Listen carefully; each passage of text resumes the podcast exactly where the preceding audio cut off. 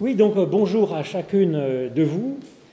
La place, l'égalité des femmes. Alors, à vrai dire, j'ai quelques réserves vis-à-vis de la façon de poser la question, parce que d'abord, je trouve qu'il y a un danger à essentialiser, si vous voulez, la place des femmes, mais la place des femmes, la place de, de Margaret Thatcher, euh, d'Angela Merkel, de Marie Curie, de Sœur Emmanuel, c'est plutôt enviable. Je veux dire, c'est des étoiles de notre société. Et donc, la question, effectivement, c'est la place de telle et telle femme dans la société, dans son environnement. La place de la femme, en général, en Afghanistan, n'est pas la même question qu'ici. Donc, si vous voulez, quand on dit la place de la femme, l'égalité de la femme, c'est, on, a l'impression qu'il y a une sorte d'espèce qui est la femme, alors qu'en fait, il n'y a que des cas particuliers. Donc je pense que c'est... Voilà, donc déjà je voulais un peu avoir cette réserve.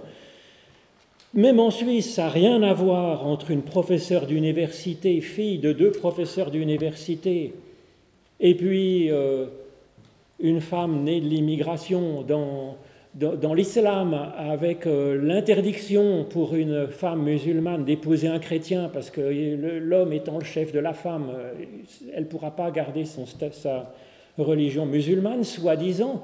Donc, si vous voulez, il y a des grands écarts, même à quelques pâtés de maison, entre la place de la femme et la place de la femme. Donc, euh, je pense qu'il faut affiner un peu la question. Alors c'est vrai qu'essentialiser, c'est quand même assez à la mode avec ce néo-moralisme qui se développe un petit peu, qui, dont en fait comme protestant on est peut-être un petit peu, euh, j'allais dire responsable, mais enfin on n'est pas vraiment responsable, si ce n'est que c'est venu quand même par les puritains, donc euh, par les plus ou moins par les méthodistes, donc plus ou moins par les protestants, donc plus ou moins par Genève, en fait, si vous voulez. Et puis ça nous revient en travers de la figure, si je puis dire.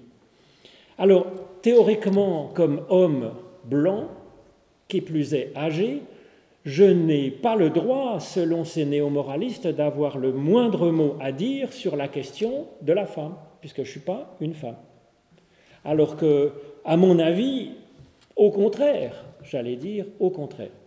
Alors la deuxième réserve, si vous voulez, c'est vis-à-vis de l'égalité des femmes. Donc, ok, si c'est l'égalité en dignité, ça, on est d'accord. C'est une vraie question qui se pose, à mon avis, moins chez nous aujourd'hui dans notre culture que euh, ça ne l'a jamais été dans, dans le monde, si je puis dire. La question, c'est la place de la dignité de tout être humain, pas spécialement de la femme. C'est-à-dire que dès qu'un être humain est sous-évalué ou surévalué, sous prétexte non de, sa qualité propre, mais en fonction justement de son soi-disant essence, de ce qu'il représente, de sa catégorie, c'est un vrai problème. À mon avis, quand on dit, vous savez, comme on dit en français, Black Lives Matter, euh, bah, la vie des Noirs compte. Bah, oui, mais la vie de tout humain compte, pas noir, blanc, euh, quelle que soit sa couleur, euh, homme comme femme, euh, homosexuel comme hétérosexuel, ou comme intellectuel ou, ou un peu bas de plafond. Ou, Vous voyez ce que je veux dire C'est chaque fois que la dignité d'un être humain, quelle que soit l'étiquette qu'on va lui coller sur le front, pour une raison quelconque. C'est une catastrophe pour l'humanité entière. Parce que si vous voulez, l'humanité, elle est faite de tout un tas de sortes de gens, et c'est ça qui en fait la richesse. Dès qu'on commence à dire, bah, parce que c'est une femme, euh, ça vaut moins, mais c'est la même chose dès qu'on dit, voilà, euh, telle catégorie de personnes, euh, ben, elle est un peu sous-humaine. Et c'est d'autant plus important, si vous voulez, que se posent les questions de fin de vie, par exemple, et que je vois des personnes qui disent, parce que je suis âgé, parce que j'ai perdu mes capacités, est-ce que je vaux bien la peine que euh, les assurances maladie euh, payent pour euh, me soigner machin je trouve ça?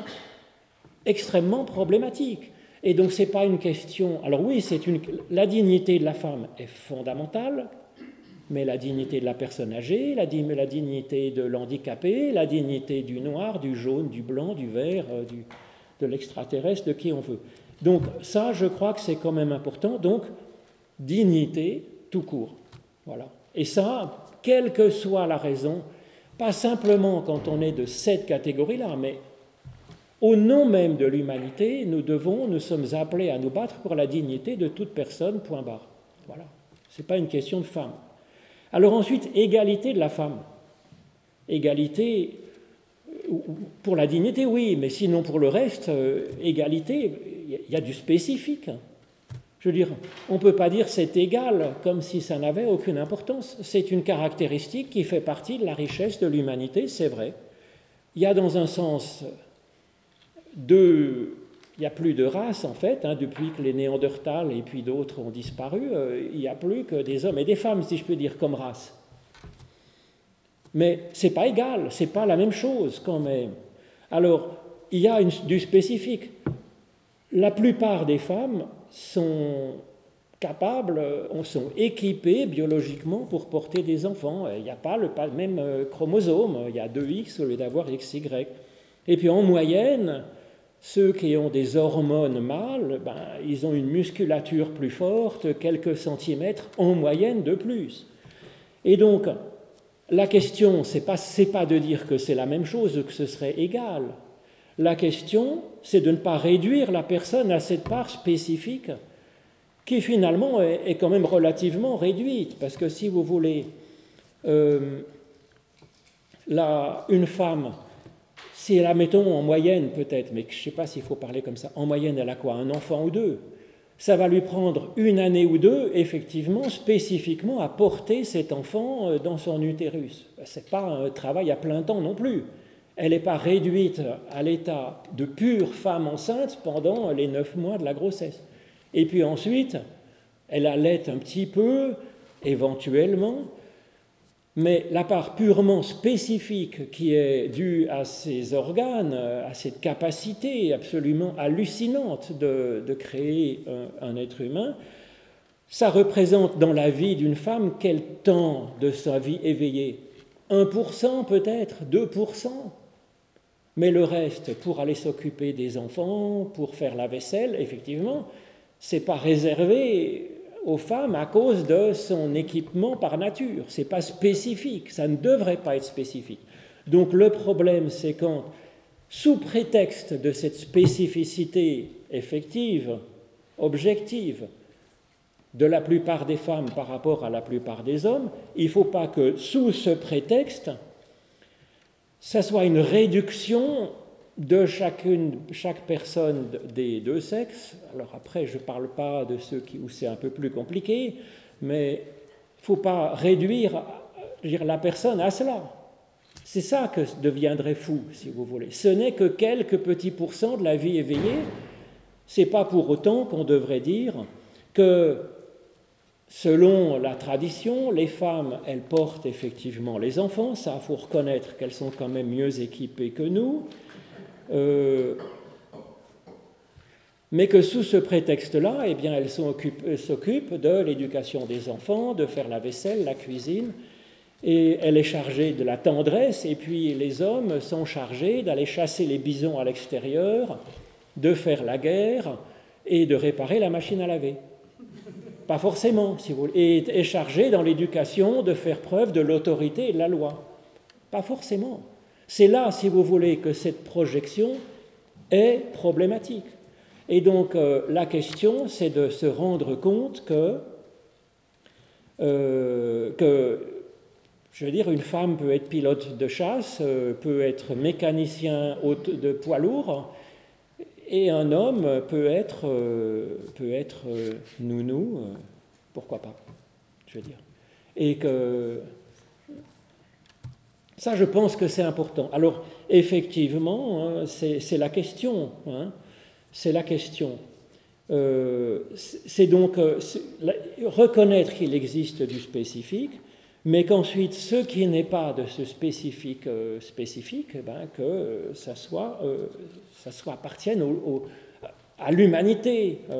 à l'humanité, c'est le genre humain est commun Et ça représente, à mon avis, 99% de euh, ce que c'est qu'un humain. Le reste, c'est du culturel. Alors, à mon avis, la Bible peut aider quand même à travailler cette question.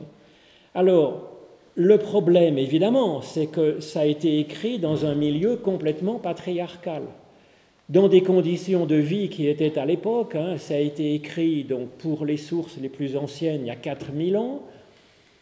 Euh, en tout cas, pour les textes les plus récents, il y a 2000 ans, grosso modo. Donc, euh, c'était quand même des conditions de vie précaires où on mourait très facilement. L'espérance de vie était peut-être le quart de ce qu'elle est maintenant et où par conséquent, à cause de cette spécificité, effectivement, un, utérus euh, est infiniment plus précieux qu'un mâle, parce qu'on peut, vous voyez, euh, il suffit d'un mâle pour, euh, pour 20 utérus, ça marche. Dans l'autre sens, ça ne fera pas des enfants. Donc c'est une question purement technique, dans une fragilité de l'existence, dans des maladies, dans des guerres, dans des famines, dans des, conditions difficiles de survie de l'espèce, c'est clair que pour des raisons purement techniques, eh bien, on avait euh, l'habitude de mettre la femme à la maison, protégée dans le cocon familial, de ne pas l'envoyer chasser les bisons et faire la guerre.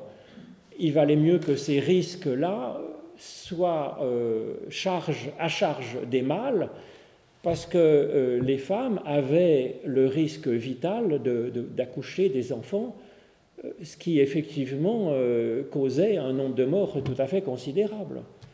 Donc c'était des raisons purement techniques qui n'ont pas lieu d'être. Mais la Bible a été écrite dans ce milieu très patriarcal où effectivement les mâles ont la première place dans l'histoire. Je veux dire, c'est clair. Mais ce qu'on peut remarquer quand même dans la Bible, c'est que malgré ce milieu-là, euh, avec les hommes qui sont chefs de guerre, chefs militaires, on voit que les femmes peuvent tout faire, même dans la Bible hébraïque. C'est-à-dire qu'on voit que quelques femmes, peu, mais quand même, quelques femmes sont libres elles peuvent être prophétesses, elles peuvent être sauveuses, sauver tout le peuple, elles peuvent être apôtres, elles peuvent être disciples, elles peuvent être reines. Ça ne pose pas de problème théologique. Et donc ça, je pense que c'est important, ça veut dire que ce n'est pas justement essentialisé avec tel rôle réservé à telle catégorie de personnes. Un peu pour ce qui est des grands prêtres, par exemple, mais on voit qu'il existe des femmes qui ont un rôle de prêtre c'est-à-dire de relation avec la divinité. Par exemple, Anne, la mère de Samuel, c'est elle qui va intercéder directement auprès de Dieu pour avoir un enfant. C'est un rôle de prêtre, si vous voulez, d'être en relation avec la divinité. Définition, c'est ça, le rôle du prêtre. Et puis d'autres sont prophétesses. D'autres sauvent entièrement la situation, nous allons le voir un petit peu. Et donc ce n'est pas essentialisé. Dire voilà, telle haute fonction est par définition réservée au mâle à cause de ses organes génitaux. Non. Et donc ça, je pense que du coup, ça peut avoir une influence importante. D'autant plus que ça a été écrit dans un milieu non, enfin très patriarcal. Donc c'est pas, si vous voulez, une évidence du tout, c'est plutôt, à mon avis, une expérience de foi. C'est-à-dire qu'à cause de leur foi, grâce à leur foi, ils ont senti que des femmes, des femmes se sont senties investies du courage d'exercer ces fonctions normalement occupées par des hommes. Donc j'allais dire, si, on ne, si je ne croyais pas en Dieu par ailleurs, ce serait presque à me faire croire en Dieu de voir que des femmes ont été capables de se lever pour occuper de tels rôles dans des milieux aussi patriarcaux. Alors sinon, au point de vue théologique, c'est important quand même, parce que ça nous dit qu'est-ce que c'est que l'humain, qu'est-ce que c'est que Dieu, et ça dit justement la dignité d'un tel par rapport à une telle, si vous voulez. Alors on voit déjà dans la création, vous savez qu'il y a deux créations dans le début de la Genèse. Il y a euh, Genèse 1, et puis jusqu'au début du chapitre 2, et puis ensuite il y a une deuxième version de la création, ce qui montre d'abord une ouverture d'esprit qui est quand même remarquable. Mais la première création, on, nous dit que Dieu euh, crée l'être humain à son image, selon sa ressemblance, et qu'il le crée homme et femme. Donc d'abord, Dieu, l'image de Dieu, elle est homme et femme. Ça veut dire que Dieu n'est pas spécifiquement mâle. Il est mâle et femelle, d'abord. Deuxièmement, pour faire l'humain, il faut de l'homme, du mâle et de la femelle, de la femme. C'est indispensable. Et en parité, si vous voulez. Et ça, à mon avis, c'est fondamental. Et on le voit un peu plus loin dans Genèse 5. Euh, on nous dit que l'homme, je peux vous le lire peut-être, hein, ça commence comme ça, Genèse 5. Voici le livre de la postérité d'Adam. Le jour où Dieu créa Adam, il le fit à la ressemblance ou aux ressemblances au pluriel de Dieu. Il le créa mâle et femelle, il les bénit et il les appela du nom d'Adam lorsqu'il fut créé. C'est-à-dire que le, mâle comme la femme sont des Adams, à, égalité. Et bah, il y a les deux, voilà, mais ils sont tous les deux humains. Alors c'est quand même fondamental, si vous voulez. Il n'y a pas des humains puis des sous-humains. C'est alors voilà, et, donc il n'y a pas ça, ça ouvre à tous les rôles normalement. Alors ensuite, c'est vrai que la deuxième création, bien connue, le plus connue, bien entendu, pensez donc, la femme est créée comme dame de compagnie de, l'homme. Je reconnais, comme une aide, un secours pour le mal. Et elle est appelée Isha, c'est-à-dire Homet, le féminin de homme, mâle. C'est un petit peu euh, ennuyeux. Alors après, il l'appelle Ève, c'est-à-dire la vivante, euh, parce que, nous dit le texte, elle est la mère de tous les vivants. Mais alors si vous voulez, là, ça a tendance à réduire la femme en une assistante de l'homme, en une mère, c'est-à-dire à, un utérus, hein, et puis à faire la conversation agréablement, si possible, et puis à assister l'homme. Alors c'est plus ennuyeux, mais c'est voilà, c'est une deuxième version qui n'est pas forcément celle qu'on choisit. voilà. Ils ont mis les deux. Alors c'est vrai que la première version, celle de Genèse 1 ou Genèse 5, 1, c'est beaucoup plus à parité. Et aujourd'hui, c'est extrêmement contemporain et c'est des mérites d'être redécouvert, bien entendu. Alors ensuite, c'est vrai que hmm, c'est vrai que c'est des interprétations qui peuvent être spécieuses, euh, qui peuvent être spécieuses, en particulier à l'occasion de la chute. Vous connaissez l'anecdote. Il y a euh, Dieu qui dit à Adam défense de manger l'arbre du fruit de la connaissance du bien et du mal. Ensuite, euh, il y a le serpent qui dit à Ève, dit bah, ce serait finalement pas une si mauvaise idée, et puis Ève le mange et en donne à Adam. Alors l'apôtre Paul nous dit, ben voilà, c'est marqué. Alors je vous lis, bon, accrochez-vous, vous êtes bien assise, ça va bon. Adam n'a pas été séduit, mais c'est la femme qui a été séduite et qui s'est rendue coupable de transgression.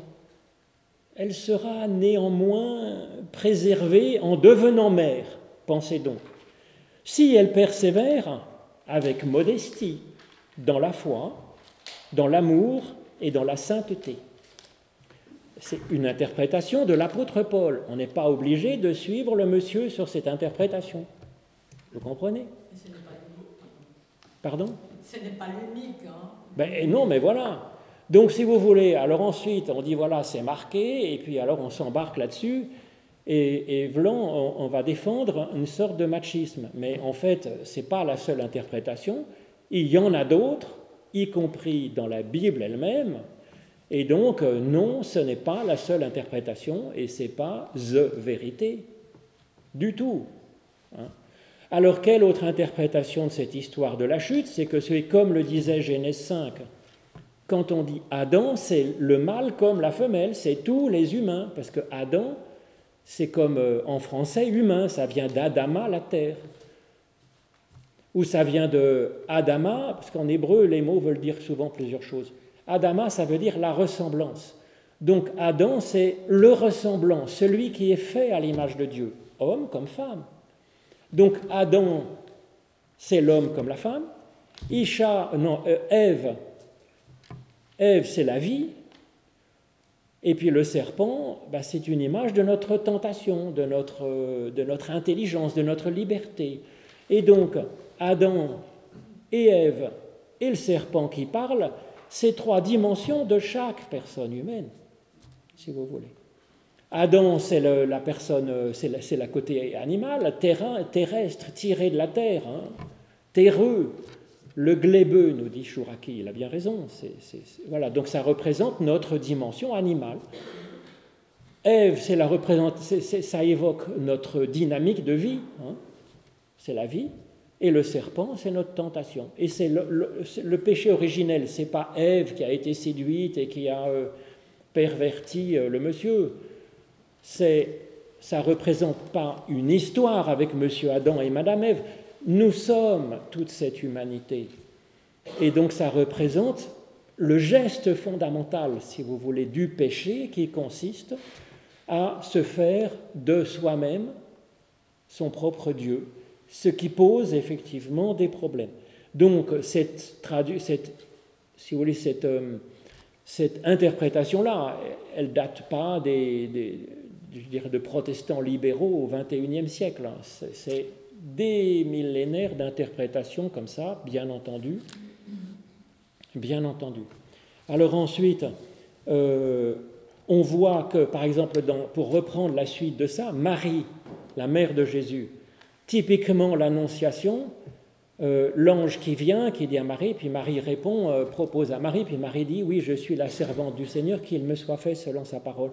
Mais en fait, si vous voulez, Marie, c'est c'est pas simplement une nouvelle Ève, hein, c'est une nouvelle humanité qui ne se prend pas pour Dieu et qui travaille avec Dieu pour, euh, pour, euh, pour, recevoir euh, dire, la parole de Dieu en elle. Jean exprime ça en disant tout humain est, appelé à, à recevoir la parole de Dieu et à devenir enfant de Dieu. Donc c'est bien ça qui est en question.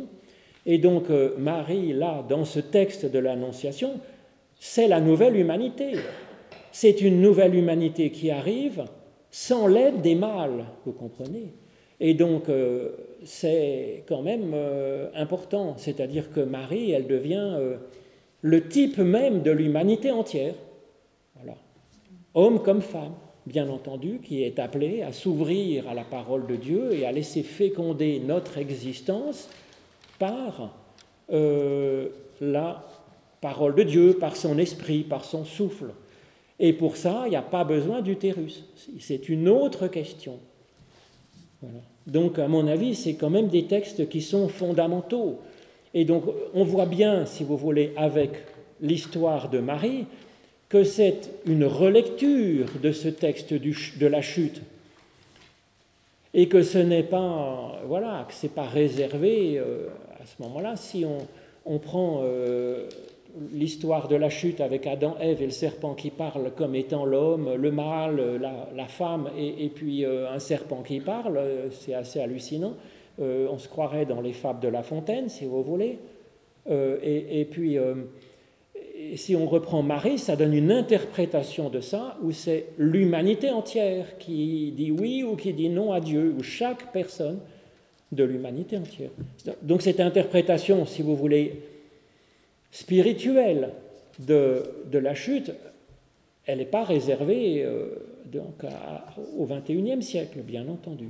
C'est quelque chose qui existe depuis des millénaires. Alors ensuite, que, euh, je vous disais, il y ait une image de Dieu qui soit homme comme femme, c'est tout à fait possible et pas choquant. La preuve, si vous voulez, c'est que dans la bénédiction que Jacob donne, euh, donc dans Genèse 49, il bénit, Dieu bénit avec les bénédictions euh, des mamelles, des saints, S-E-I-N-S, hein, qui se dit Shaddai, les saints, et la bénédiction de l'utérus, qui se dit Raham, qui est aussi euh, le nom de la tendresse de Dieu. Donc on voit bien dans ce texte que Dieu est présenté comme étant une mère, c'est-à-dire comme ayant un utérus qui est son amour, ayant des seins pour allaiter l'enfant que nous sommes. Et donc la bénédiction de Dieu est donnée là comme la bénédiction d'une mère qui nous donne la vie. Alors c'est pas rarissime, si vous voulez, le fait même que Dieu, euh, j'allais dire, accouche du peuple hébreu à travers la mer, à travers euh, le Jourdain, c'est des accouchements qui nous sont proposés. Les, les traversées de la mer, le traversée du désert, 40 ans, et la traversée du Jourdain, tout ça, ça évoque un accouchement d'une humanité nouvelle, d'un peuple d'Israël nouveau. Et donc Dieu, qui est l'acteur de ce salut du peuple hébreu, est là comme une, une mère, si vous voulez, qui accouche d'un nouveau, d'une nouvelle génération, d'une nouvelle humanité qui vit dans euh, la terre promise, où coule le lait, vous pensez donc, hein, et le miel. Donc Dieu accouche d'un nouveau peuple, l'allait et le nourrit encore une fois. Donc, euh, le de dire que Dieu présentait Dieu comme une femme n'est pas du tout un tabou euh, à l'époque. C'est majeur, comme un Dieu qui nous donne la vie. Donc, euh, si vous voulez, ça, je crois que c'est quand même fondamental. Parce que du coup, si Dieu est homme et femme, eh bien, c'est-à-dire que la femme peut être Dieu dans un sens. Et ça veut dire qu'il n'y a pas de limite, c'est nos limites euh, sur ce que la femme peut prétendre à être. Alors ensuite, dans la Bible hébraïque, il y a bien d'autres épisodes. Par exemple, euh, il y a Abraham, ensuite il y a Isaac. Alors pour Abraham, Sarah, elle existe, mais elle n'est pas géniale, elle n'est pas mise tellement en avant. Par contre, avec Isaac, Isaac, lui, par contre, il n'est pas génial, franchement. Il est vraiment le bonnet de l'histoire, alors que sa femme Rebecca sauve le truc. C'est clair. Lui, euh, il choisissait Ésaü, c'est-à-dire Ésaü, ça représente la dimension animale de l'humain. Il choisissait Ésaü parce que Isaac aimait bien le gibier. Ce que je comprends, c'est délicieux. Mais euh, donc du coup, Isaac, il aurait choisi Ésaü comme son successeur. Et donc, il y avait, voyez, une sorte de chute de l'humanité qui, euh, qui redégringole dans, dans, la dimension purement animale, purement. Et, là, la figure n'est pas très euh, positive de cet humain-là. Et par contre, c'est Rebecca qui sent bien qu'il y a deux dimensions dans l'humain, une dimension animale et une dimension spirituelle.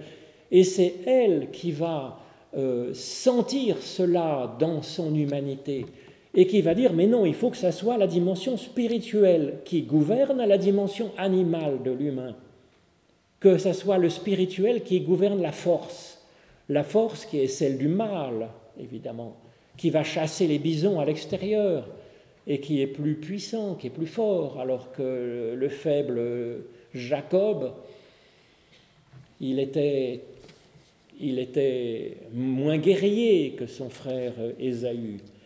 Voilà. Et donc, si vous voulez, là, c'est Rebecca qui sauve, qui sauve le coup. C'est elle qui est prophétesse. C'est elle qui comprend, qui saisit ce que Dieu lui dit. Et c'est elle qui va sauver toute l'histoire. Mais alors après, il y en a d'autres, si vous voulez. C'est Rebecca, mais il y a aussi euh, Myriam, donc la sœur de Moïse, qui est prophétesse. Et il y a Déborah, qui est un peu euh, Golda si vous voulez, qui est donc une chef de gouvernement et chef de, guerre. Hein. Euh, donc on peut être prophétesse, on peut être prêtresse, on peut être reine, si vous voulez. C'est les trois ministères principaux dans Israël. Alors je ne parle pas de Ruth, de Tamar et d'autres qui vont effectivement être actrices d'un véritable salut fondamental dans l'histoire d'Israël, et d'ailleurs on retrouve ces femmes dans la généalogie de Jésus. Alors il y a aussi le cantique des cantiques qui, à mon avis, est intéressant parce que ça représente, vous connaissez ce texte, c'est un poème assez sensuel d'amour, y compris physique, entre un homme et une femme, entre un amoureux et une amoureuse. Alors si on appelle ce livre le Cantique des Cantiques, le livre Saint des Saints, c'est parce que euh, ça représente spirituellement l'amour de Dieu avec l'humanité. Alors vous allez me dire, oui, mais enfin Dieu représente l'amoureux et l'amoureuse, c'est l'humanité. Donc on représente Dieu comme un mâle. Bon, effectivement. Mais euh, il y a d'autres passages qui représentent un côté féminin de Dieu, comme je vous le disais. Mais là, ce qui est intéressant, c'est que ça dit quelque chose sur le couple, si vous voulez. Le couple, il a un sens fondamental par l'amour qui unit les deux, euh, les deux euh, fiancés, les deux amoureux. Et je dirais, cette vie conjugale a un sens en elle-même, pas dans la procréation seulement. Donc vous voyez, la femme n'est pas réduite à un utérus, elle n'est pas réduite à euh, s'occuper de l'intérieur. La femme est représentée comme étant, comme ayant un sens en elle-même dans le couple, à parité avec euh, l'amoureux. Et ça dit donc quelque chose du couple qui n'est pas obligé d'avoir des enfants, contrairement à ce que disait Paul pour la femme, pour trouver sa dignité. La femme a sa dignité par elle-même, comme étant une figure de l'humanité tout entière. C'est ce qu'on retrouve dans Marie, comme je vous disais aussi dans ce texte de l'évangile de l'enfance de Jésus, de la conception de Jésus dans Luc. Donc le Cantique des Cantiques me semble quand même euh, important pour la place de la femme qui n'est pas euh, donc euh, réduite à porter des enfants. Alors c'est vrai que moi je vois, pour pas ma génération, mais la génération de mon père, on demandait à une femme combien vous avez d'enfants et à un homme qu'est-ce que vous faites comme métier? ce qui était quand même, c'était quand même ravageur parce que d'abord euh, une femme n'est pas obligée d'avoir envie d'avoir des enfants, un couple n'est pas obligé d'avoir la vocation d'avoir des enfants, et, un, homme, moi je vois mon père, quand il, est, a été mis à la retraite, il a déprimé, parce que, je veux dire, on, demande à un homme qu'est-ce que vous faites comme travail, il dit, bah eux, j'étais médecin, mais maintenant je suis retraité et je suis rien, vous comprenez? À mon avis, c'est ravageur. On ne peut pas réduire la dignité d'une personne ni au nombre d'enfants qu'elle a eu, ni au métier qu'il fait. C'est là que c'est important, à mon avis, d'avoir une réflexion globale sur la dignité de l'humain, pas simplement sur la dignité de telle ou telle catégorie. Alors, dans le Nouveau Testament, il y a un bouleversement qui est fondamental. C'est qu'avant, bien sûr, il y avait des personnes qui étaient particulières, comme Abraham, par exemple, qui voilà, est touché par Dieu mais c'était pour euh, comme origine d'un peuple. Il y avait des prophètes qui étaient les prophètes du peuple. Mais dans la Nouvelle Alliance, dans le Nouveau Testament avec Jésus, l'alliance, elle est faite entre Dieu et chaque individu. Et c'est ce qui était promis par les grands prophètes, que toute personne, nous disent les grands prophètes, par exemple Joël, mais on l'a le même dans Jérémie, dans Ésaïe, euh, toute personne, homme comme femme, des hautes classes de la société comme les servantes, euh, sont dignes de recevoir directement la loi de Dieu et d'être prophètes, de recevoir l'Esprit. C'est ce qui était annoncé donc bien avant Jésus. Contrairement à ce qu'on peut lire à gauche à droite, c'est pas l'apôtre Paul qui a inventé l'ouverture aux païens et puis non, c'était marqué dans le programme. Toute personne de tout pays, de toute nation, de tout sexe et de toute condition est appelé à être en relation d'alliance directe avec Dieu. Homme comme femme, bien sûr, grec comme juif. C'est ce que relève d'ailleurs Paul dans l'épître aux Galates. Il dit il n'y a plus ni homme ni femme, ni juif ni grec, ni servite ni esclave ni homme libre, car nous sommes tous un en Christ. Ça, c'est de la théologie de base de ce que c'est qu'un Messie, un Christ. Il y a cette alliance, ligne directe de chaque personne, homme comme femme, avec Dieu. Alors c'est ce qu'on va voir d'ailleurs dans les textes de l'Évangile, où des tas de femmes ont un rôle tout à fait majeur. Par exemple, la Samaritaine. La Samaritaine, elle est l'équivalent de Pierre dans d'autres évangiles, dans les Samaritaines dans l'évangile selon Jean. Elle confesse que Jésus est le Christ et Jésus l'envoie euh, évangéliser, si je puis dire, tout son village. Donc elle est faite apôtre pour son village. Mais il y a aussi Marthe, qui est bien connue, et puis il y a Marie-Madeleine. Marie-Madeleine, les quatre évangiles unanimes nous disent que c'est elle qui a euh, été euh, la première à découvrir le Jésus ressuscité, le Christ ressuscité, et qui est chargée de l'annoncer aux apôtres réunis dans la chambre haute. Donc, elle est faite apôtre des apôtres. Ça, je vais dire, ça euh, il y a toute une catégorie, toute une frange finalement de l'Église primitive qui a eu beaucoup de mal avec ça. En particulier autour de Pierre. Pierre, il disait, mais je suis euh, le premier parmi les apôtres. Et donc ils ont difficilement supporté que Marie-Madeleine ait la première place. Et pourtant, ils ont bien dû le mettre, parce que tout le monde le sait, tout le monde le savait, même une génération après. Donc comment faire, comment faire? Alors ils ont sali le nom de Marie-Madeleine en disant, ben oui, que c'était une ancienne prostituée, une ancienne pécheresse abominable, en plus d'être femme, et donc euh, finalement, ben, le Christ, c'est par charité que le Christ a fait attention à cette catégorie de personnes que sont les femmes. C'est ce qu'on a dit sur la Samaritaine aussi. Il n'y a pas un mot pour dire qu'elle serait une femme pécheresse. On en a fait une épouvantable gourgandine. Euh, ce qui est tout à fait injuste, euh, parce qu'il n'y a pas un mot de reproche de Jésus vis-à-vis de sa vie matrimoniale. C'est alors, elle aurait eu cinq maris, le sixième qu'en est pas un, mais ça, on sait bien que c'est des questions d'alliance, c'est des questions spirituel, symbolique. C'est pas du tout sur sa vie conjugale. La preuve, elle n'était pas mal vue puisqu'elle va dans son village et elle dit ben écoutez, j'ai rencontré un bonhomme, peut-être ça vaut le coup que vous alliez. Tout le village y va comme un seul homme. Ça montre qu'elle n'était pas si mal vue que ça, si vous voulez. Enfin bref. Il y a des personnages comme ça qui sont effectivement fondamentaux. Euh, et euh, alors évidemment, euh, alors, il n'y a pas que, dans les évangiles, effectivement, avec la Samaritaine, avec Marie-Madeleine et puis d'autres femmes, hein, au milieu, bien sûr. Je vais à grands traits. Euh, il y a euh, dans l'épître aux Romains, on voit Paul parle qu'il a euh, des femmes qui sont apôtres dans son équipe, des femmes qui sont diacres, c'est-à-dire c'est quand même un ministère ordonné dans l'Église de l'époque, hein. qu'il y a des femmes qui sont chefs d'Église, comme Lydie, la marchande de pourpre.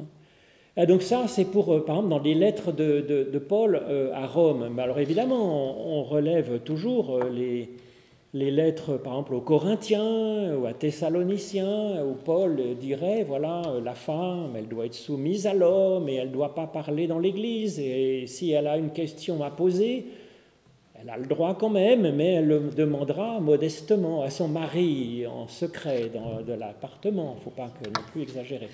Donc ça, si vous voulez, comment comprendre ça? À la limite, d'abord, cette attitude de Paul vis-à-vis des femmes, bon, il avait peut-être son petit problème, on a le droit d'avoir chacun ses problèmes hein, vis-à-vis des femmes. Euh, on a, je veux dire, il y a des racistes, des misogynes, des xénophobes, ça peut exister et que par ailleurs il soit d'excellents théologiens. Ce n'est pas impossible. Mais je pense que c'est un peu plus compliqué que ça, si vous voulez. C'est plus compliqué que ça parce que quand il est à Rome, euh, il n'y a pas de problème avec euh, des femmes apôtres, des femmes diacres euh, ou des femmes chefs d'église. Donc ce n'est pas constitutif. Et puis il a cette formule incroyable, il n'y a plus ni homme ni femme, on est tous un en Christ. Donc, si vous voulez, je pense que c'est plus conjoncturel, c'est plutôt conjoncturel. Dans la ville de Corinthe, il y avait un problème à la visibilité de femmes prenant la parole dans l'Église, dans une assemblée. Euh, ce qui peut se comprendre, parce que, si vous voulez, euh, il y avait dans, certaines, dans, certaines, dans certains cultes de l'époque, il y avait des femmes qui étaient prêtresses et c'était des prostituées sacrées. Donc si on voyait des femmes être au pupitre dans une assemblée religieuse ouverte, ça aurait pu être interprété comme étant ces cultes, euh, je vais dire, autour de la fécondité, de la prostitution, de l'acte sexuel, ce qui aurait euh, peut-être posé problème dans tel milieu culturel. Mais je ne pense pas que Paul en fasse une, euh, je vais dire, une, un sujet théologique ou un sujet anthropologique, c'est-à-dire que la nature même de la femme est d'être soumise à l'homme. Je ne pense pas. Je ne pense pas parce qu'ailleurs, il n'est pas comme ça. Mais quand bien même ce serait le cas, ce n'est pas, à mon avis, une difficulté énorme parce que euh, c'est pas, je veux dire, euh, on a le droit, je veux dire, pour nous, on n'est pas paulinien, on est Alors il y a d'autres problèmes, effectivement, dans les lettres de Paul qui ont fait énormément de mal aux femmes. Celui-là, d'abord, qui a été repris par les machistes, évidemment, mais aussi quand il dit, dans la, toujours sa lettre, première lettre aux Corinthiens, qui comprend encore une fois les textes les plus sublimes qui soient, hein, et les textes, euh, des textes quand même vraiment problématiques. Comme quand il dit, le corps de la femme n'appartient plus à la femme, elle appartient à son mari. Le corps du mari n'appartient plus au mari, il appartient à la femme. Alors on peut comprendre ça en disant, écoutez, vous êtes sympa, mais euh, allez pas coucher à gauche à droite parce que votre corps, euh, il, euh, il appartient à votre conjoint. Bon, ça, si c'est comme ça, ça va, je suis d'accord. Mais lu tel quel, ça veut dire à la femme, défense de vous refuser. Et donc ça a justifié le viol conjugal pendant 2000 ans, si vous voulez, ce qui est abominable, ce qui est abominable. Déjà, c'est moyennement rigolo de se faire violer dans un coin sombre en ville, mais se faire violer par son mari à répétition, c'est une torture quotidienne, si vous voulez. C'est insupportable. Et donc, malheureusement, ce genre de texte justifie cela, vous comprenez Et donc, on peut dire, mais non, Bien sûr que non, on ne peut pas prendre ce texte comme ça. Et je veux dire, euh, voilà, aimer son prochain, c'est la base. Et d'abord aimer son prochain, euh, la première chose quand on aime son prochain, c'est de le respecter. Désolé, quand on respecte quelqu'un, on ne le viole pas, en général. Désolé, ça se fait pas, c'est pas. Et donc, euh, non, au nom même de aimer votre prochain, on ne peut pas lire ce genre de texte de l'apôtre Paul dans un coin obscur d'un bout de lettre euh, comme étant l'essence même du devoir conjugal. enfin bref. Donc, en conclusion, si vous voulez, moi je dirais que euh, sur cette base quand même euh, de, la Bible, hein, mais surtout peut-être de l'expérience spirituelle qui est à l'origine hein, de, la Bible, hein, de ces textes. Hein. Euh, je dirais, tout être humain, quel que soit son sexe, est appelé à, à une liberté de sa vocation. D'être en ligne directe avec Dieu, de sentir sa vocation, et c'est alors euh, voilà, et, donc euh, que euh, l'homme, le mâle, n'interdise pas à, la femme d'avoir telle et telle fonction, c'est indigne, à mon avis, de ces textes. Que l'homme blanc n'interdise pas à l'homme noir de prendre un bus dans les premières places du bus, comme ça a pu être le cas dans certaines cultures, c'est ignoble, qu'on n'interdise pas, euh, euh, je ne sais pas quoi, un nom noble ou un nom euh, non chrétien ou un pas bon chrétien de faire ceci ou de pas faire cela. Non, je ne crois pas qu'on ait le droit d'interdire à qui que ce soit de répondre à sa propre vocation. C'est une affaire entre Dieu et la personne. Et, et, Dieu ne fait exception de personne. C'est-à-dire qu'il n'y a pas des catégories pour qui ce serait interdit ou permis. C'est, je pense que c'est euh, c'est pas ça que l'on voit, euh, à mon avis, dans la Bible. Donc ni censure par la société, ni autocensure, ce qui est beaucoup plus pervers, ni autocensure euh, de, la, petite fille, qu'elle puisse se rêver pilote de chasse, pompier ou, ou mécanicien poids lourd, euh, si elle a envie, si vous voulez quand même. Ça, je crois que c'est fondamental. Alors, cela dit, dans notre société, je pense que quand même, euh, ces, tabous-là sont, beaucoup, sont, sont quand même pas mal tombés. Alors, comment se fait-il que la Bible hébraïque soit une, dans une ouverture théologique et spirituelle que l'Évangile encore plus euh, et qu'on soit retombé dans des travers assez rapidement, dans des travers très machistes dans l'Église, euh, dans la société chrétienne, dans nos sociétés. Euh, à mon avis, c'est dû à la culture ambiante, c'est-à-dire que dans la culture grecque dans laquelle se diffuse l'Évangile, autant du temps d'Homère, je pense, en 700 avant Jésus-Christ, il y avait des femmes qui avaient des vraies places, qui étaient reines, qui étaient Hein, qui, avait une vraie existence. Hein. Euh, autant dans l'ère classique, autant même au temps d'Aristote, mais encore plus du temps de Jésus, la femme n'avait, dans la, culture grecque, n'avait aucune existence ni légale euh, ni juridique. Vous voyez, euh, une femme ne pouvait pas, ne pouvait rien faire sans l'autorisation de son tuteur qui était le père, le mari, ou même son fils, hein, dans le milieu grec. Une femme euh, ne pouvait pas être appelée par son nom dans un procès. Elle était appelée du nom de son mari. Elle était épouse de monsieur machin. Elle n'avait pas son nom, si vous voulez. Et on ne s'adressait pas à elle, on s'adressait à son tuteur. Donc, si vous voulez, il faut voir que l'évangile s'est diffusé dans ces milieux-là. Alors à mon avis, il y a un autre point qui a énormément contribué à ce renversement des valeurs machistes, c'est quand Jésus dit, le plus grand parmi vous, ça sera le serviteur. Parce qu'à l'époque, le serviteur, c'était surtout la servante, si vous voulez, dans la hiérarchie sociale. Qui était serviteur des autres? Ben, C'était la femme qui servait l'homme, comme euh, dans la deuxième création, si vous voulez. Donc qui devient grande chef? D'après Jésus, dans ce renversement des valeurs qu'on voit d'ailleurs dans le Magnificat de Marie ben, C'est la femme. Et quand on dit Jésus se fait serviteur dans Jean 13 en lavant les pieds des disciples, en fait, il se fait servante, il ne se fait pas serviteur. Parce que qui lavait les pieds des autres quand ils sont invités à dîner? C'était la, la, moins gradée des petites servantes, ce n'était pas un serviteur. Ensuite, on voit Jésus qui invite à un barbecue les disciples dans, Matthieu, dans, Luc, dans Jean 21, il, il a préparé le repas. Qui préparait les repas? Alors c'est peut-être Marie qui font le barbecue, mais après c'est la femme qui fait tout le reste. enfin bref. Euh, donc euh, non, il se fait servante en fait. Et puis même il fait la lessive. On nous dit, il laisse dans la grotte, euh, dans, le tombeau vide, euh, il y a le linge qui a été nettoyé et qui est plus blanc qu'on ne l'a jamais vu du linge blanchi.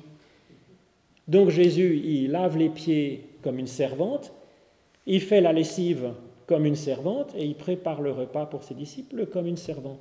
Donc si vous voulez, là il y a quand même un retournement qui dit à la femme de l'époque, en fait, vous êtes supérieur. Et qui invite les hommes à se mettre au service. Voilà. Alors là, pas ta caisse, si vous voulez, évidemment, évidemment, parce que les hommes qui faisaient les chefs, les petits chefs, euh, ben ils se le prennent en travers de la figure quand même. Et ça, c'est, ça c'est du théologique, ça, c'est du spirituel, ça, c'est de l'anthropologique.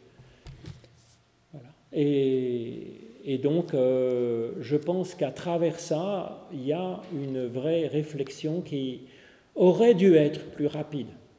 Alors, je veux faire mon mea culpa de la part de l'Église, parce qu'effectivement, il a fallu quand même attendre les années, les années 70, je pense, pour avoir vraiment des femmes pasteurs-pasteurs, si vous voulez. Et, alors, il a fallu attendre, en gros, euh, finalement, euh, combien? 1950 ans après le Christ pour qu'une femme puisse être, avoir une place sans discrimination dans l'Église. Donc on n'a pas à faire les malins, mais j'allais dire c'est presque normal, parce que si vous voulez, une institution, une institution, euh, c'est rarement meilleur que la majorité de ses membres, si vous voulez. C'est pas possible. Euh, donc euh, le machisme régnant dans une société, c'est long, donc il a fallu attendre longtemps, mais finalement on y arrive quand même. Donc euh, voilà, je, veux vous laisser maintenant le temps de la parole un petit peu, bien que je devrais partir assez vite parce qu'il faut que j'aille faire le culte, euh, célébration œcuménique au, foyer Saint-Paul à 4 heures. Mais est-ce que vous avez des questions, des remarques? Vous n'êtes pas forcé d'être d'accord avec moi, hein, c'est une... Surtout que je suis non qualifié, comme je vous disais au début, hein, donc allez-y franchement. Une question. Église, oui, Église catholique, Église protestante. Euh, à partir de quel et comment s'est en place le culte euh, de Marie euh, Parce que Marie, voilà, culte. Alors le culte de Marie, ça s'est mis en place, à mon avis, vers le 4e, 5e siècle. À mon avis, c'est, moi je dirais quand même, ça rétablit un peu de justice, parce que si vous voulez, si on avait une théologie d'un Dieu qui n'est pas si macho que ça, que l'a vendu l'Église, eh bien, il n'y aurait pas eu besoin d'inventer un culte à une femme. Mais que quand on invente un culte à une femme, euh, ben dans un sens, ça rétablit quand même une figure féminine de la divinité qui, à mon avis, est quand même intéressante. Il vaut mieux, à défaut, si vous voulez, d'avoir une théologie d'un Dieu qui est un Dieu de tendresse que nous révèle Jésus-Christ, à défaut d'avoir cette vision-là de Dieu qui me semble fondamentale. Si on a un Dieu qui est quand même assez terrible, assez macho, qui est un peu Zeus sur les bords, eh bien si on adore Marie, si on a un à Marie, ben c'est mieux que rien. C'est mieux que rien. Donc à mon avis, c'est l'Évangile qui est revenu sous cette forme-là pour donner un peu de tendresse dans la divinité. Et à mon avis, c'est quand même fondamental. Alors on n'est pas forcé d'entrer dans ces discussions oiseuses, d'appeler Dieu Yel pour l'appeler ni il ni elle, ou appeler, euh, de féminiser euh, le nom de Dieu. C'est pas la peine, ou de dire notre Père, notre Mère qui est aux cieux. C'est pas la peine, si vous voulez. Il faut évangéliser notre théologie, évangéliser notre conception de Dieu, mais je ne crois pas que ce soit la peine d'aller dans, ces, dans ces coquetteries, si vous voulez. Mais bon, après, je ne sais pas. Hein. Oui? Je ne sais pas, est-ce qu'on adore Marie? Est-ce qu'on lui rend un culte d'adoration? Moi, je ne le sens pas comme ça. Pour, euh, moi, nous les catholiques, je crois qu'on la, on la voit toujours comme une mère, comme un passage vers euh, le Christ. Mm.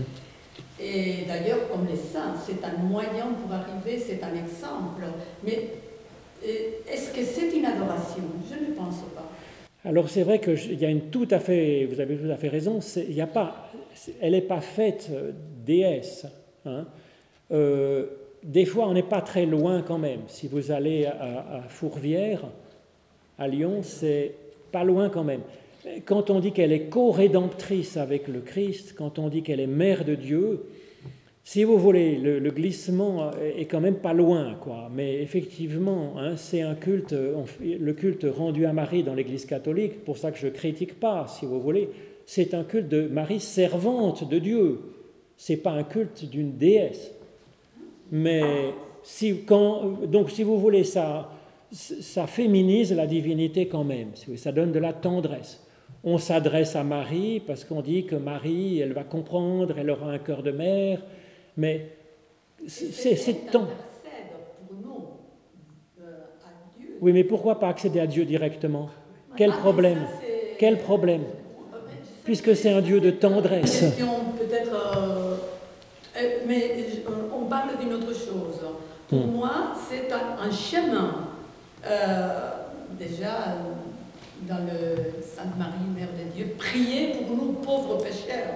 Ben oui, ben voilà, donc on s'adresse à elle parce qu'on n'ose pas s'adresser à Dieu. On dit qu'elle va aller voir peut-être Jésus, son fils, et puis le fils va aller voir le Père. Donc vous voyez, il y a tout un, tout un panthéon dans lequel à travers faut passer. Euh, alors ensuite, prier.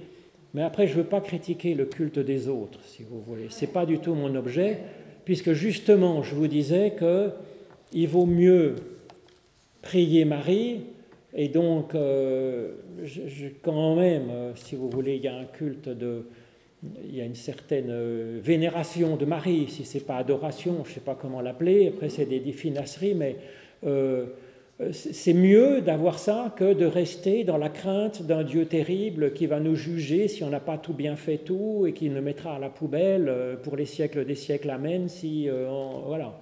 Il vaut mieux ça. À mon avis, vaut mieux ça, ça féminise, ça met de la tendresse dans Dieu, tendresse qui, à mon avis, est fondamentale, qui est la grande nouvelle de l'Évangile, qui est que Dieu est un Dieu de tendresse et qu'on a sans aucune crainte, quel que soit ce qu'on ait fait, quelle que soit la catégorie qu'on soit, homme comme femme bien entendu, on peut s'adresser directement à ce Dieu de tendresse. Mais oui, Christine Les jeunes sont, sont, euh, confrontés à ces questions de, trans, de, transformation de leur. Oui. des problèmes de, des questions de, genre, oui. oui. Et euh, en tant que pasteur, par exemple, euh, que répondriez-vous euh, aux, professeurs, aux professeurs d'école primaire qui sont, sont maintenant confrontés à, à de questions moi, ce que je dirais, si vous voulez, c'est que j'ai eu des paroissiens qui étaient, qui, étaient, euh, qui étaient transgenres. Et je respecte tout à fait. Moi, ma question n'est justement absolument pas de savoir ce qu'il y a dans la culotte de l'une, de l'un ou de l'autre. C'est complètement en dehors du champ spirituel théologique. C'est pas ma question. Voilà ni pour les baptêmes, ni comme paroissien, ni pour un couple qui se présente en disant on veut être un couple ensemble. Qu'est-ce qu'ils vont faire ensemble s'ils sont équipés de tel ou quel organe génitaux n'est absolument pas ma question. Ensuite, pour des enfants, si vous voulez, à moi, tel que je connais les enfants, un enfant, c'est un être en devenir. Et donc, ce que je dirais, c'est que c'est extrêmement moi, je trouve personnellement abominable d'enfermer un enfant, alors qu'il n'est pas fini, dans des, euh, dans des actes euh, médicaux euh, irrémédiables. Donc d'aller d'aller arracher les seins d'une gamine qui dit moi je me sens homme, je trouve que c'est abominable. Aller faire des traitements hormonaux d'un garçon prépubère ou d'une fille prépubère en disant bah, j'ai décidé que c'était mieux d'être garçon mais d'être fille, je trouve que c'est euh, que c'est, pas possible. voilà. Euh, l'enfant est un être en devenir. Euh, quand il sera grand, quand il sera majeur, et eh ben que, je veux dire ensuite, moi je veux dire, il est, il est à ce moment-là responsable de son corps et de ce, qui, de ce, voilà, de ce que la nature lui a donné. Ensuite, pour un adulte, si vous voulez, effectivement, euh, effectivement, euh, on n'est pas simplement un corps. On est un corps, on est une culture, on est une spiritualité, on est une psychologie. Et donc, une personne soit équipée de chromosomes XX euh, ou XY, d'organes génitaux euh, qui sont euh, mâles ou femelles, et qu'ensuite ils disent ben moi je me sentirais plutôt d'un autre genre ou d'aucun, Ça, je respecte tout à fait. Parce que si vous voulez, on n'est pas que un corps. Donc il faut respecter, il faut respecter la personne dans son entier. Et le corps n'est pas forcément la partie la plus prégnante dans l'épanouissement de la personne. Donc ça, je crois qu'il faut vraiment respecter la personne transgenre. C'est sa question à elle. Ensuite, pour un enfant, je dirais, ben non, non. Parce que euh, je, trouve qu'à 12, 13 ans, 14, 15, 17, on n'a pas un jugement entièrement éclairé sur la question. Euh, donc euh, non, ça je trouve c'est vraiment, c'est vraiment pas possible d'accepter ça. Moi je trouve, hein, je trouve que c'est extrêmement dangereux. Alors ensuite, il y a des enfants qui savent, euh, par exemple, tout très, jeunes, hein, qui sont euh, homosexuels. Euh, mais c'est une autre question, si vous voulez, c'est une autre question, et ça, bien entendu, qu'il faut respecter tout autant ça. Mais oui, Jocelyne.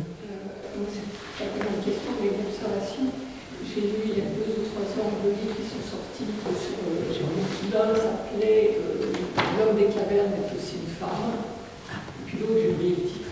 C'était un petit peu, euh, c'était surtout sur la question de la violence et pourquoi, mm. pourquoi la violence contre la femme, mm. et l'analyse par rapport au sein. Mm. Dans les deux livres, on cite uniquement le deuxième récit de la création. Oui. Et je trouve ça tendancieux, et je ne sais pas, ces gens qui ont déclaré Oui, non, c'est tendancieux. Oui parce que ça les arrange. Voilà, parce que ça arrange leur argumentation. Et à mon avis, ben, il faut reconnaître qu'il y a le deuxième récit de la création, qu'on peut le comprendre d'une certaine façon, mais qu'on peut le comprendre aussi différemment. Hein, comme étant, mais comme souvent, si vous voulez, souvent dans la Bible, le, le lecteur est l'ensemble des personnages de chaque récit. C'est très fréquent. Par exemple, on est à la fois euh, euh, Isaac, euh, sa femme et ses deux fils. On est à la fois Ève, Adam et Cain et Abel. on est à la fois Noé, sa famille, et puis, et puis l'humanité violente. Donc ça, c'est très fréquent. Donc cette lecture-là, elle est peut-être un peu oubliée, est, on, on a la tendance, à, mais c'est surtout depuis le 19e siècle, à aimer que les choses soient euh, univoques. On ne supporte pas la plurivocité, et donc cette culture juive était quand même fantastique d'ouverture, disant chaque lettre de chaque mot de la Bible entière a au moins 70 interprétations différentes. Et, donc euh, cette pluralité du sens de l'écriture, c'était fondamental. Mais au XIXe siècle, il y avait l'esprit scientifique voulait que on met les choses dans les cases. Alors quand euh, on a découvert un, ornithorynque, c'est-à-dire un, mammifère qui pond des œufs et qui a un bec de canard, les gens ont cru à une blague. Et ils ont créé, du coup, on ne peut pas le mettre dans les mammifères, on ne peut pas le mettre dans les oiseaux qui pondent des œufs, donc on fait une case spéciale que pour l'ornithorynque. Parce qu'on ne peut pas être à la fois, tout le monde le sait, un, mammifère et pondre des œufs. Eh bien si. Voilà. Et donc, euh, les textes bibliques, l'interprétation spirituelle des textes bibliques, euh, qui se faisait encore du temps de Jésus, du temps de Saint Augustin, du temps d'Origène, c'était important. Et, donc avoir deux récits de création, c'est difficile à penser, si vous voulez. Et de faire du second récit de création, disant oui, on peut en faire une interprétation machiste avec la femme qui est au service de l'homme, mais on peut faire aussi une interprétation où nous sommes à la fois Adam, Ève et le serpent qui parle. Vous voyez? Et ça, à mon avis, c'est quand même pas mal. C'est quand même pas mal de faire, d'accepter cette pluralité de lecture. Et donc il y avait ça dans la culture juive qu'on a un peu perdu en route. Qu'on a un peu perdu en route. Euh, alors aussi pour ce que c'est que la vérité, la notion même de vérité, en grec, c'est le dévoilement, c'est aletheia donc c'est une vérité objective. C'est plus alors qu'en grec, emuna, la vérité, c'est une vérité de relation, de sincérité. Donc une, ça ouvre à la sincérité dans la lecture, ça ouvre pas, alors que dans l'interprétation, la vision plus grecque de la lecture des textes, il faut qu'il y ait une seule création. Voyez il y a une vérité, voilà comment ça a été créé. On ne s'ouvre pas à cette pluralité de sens et d'interprétation. Oui. Ça, ça, me semble vertigineux le travail qu'il y a à faire pour corriger tout ça, parce qu'il me semble que c'est quand même euh, les milieux intellectuels bien pensants qui vont dans ce sens pour mm. euh, créer cette égalité entre hommes et femmes, etc. Mais euh, la majorité ne pense pas comme ça. Enfin, encore même dans nos églises, je sais pas, il y, a quand même un machisme énorme. Bon, et beaucoup moins, parce que quand on voit les femmes professeurs d'université, professeurs dans, au HUG. Comme ça, dans les milieux religieux. Oui, mais ça, ça progresse énormément. Vous attendez encore une génération ou deux et c'est bon.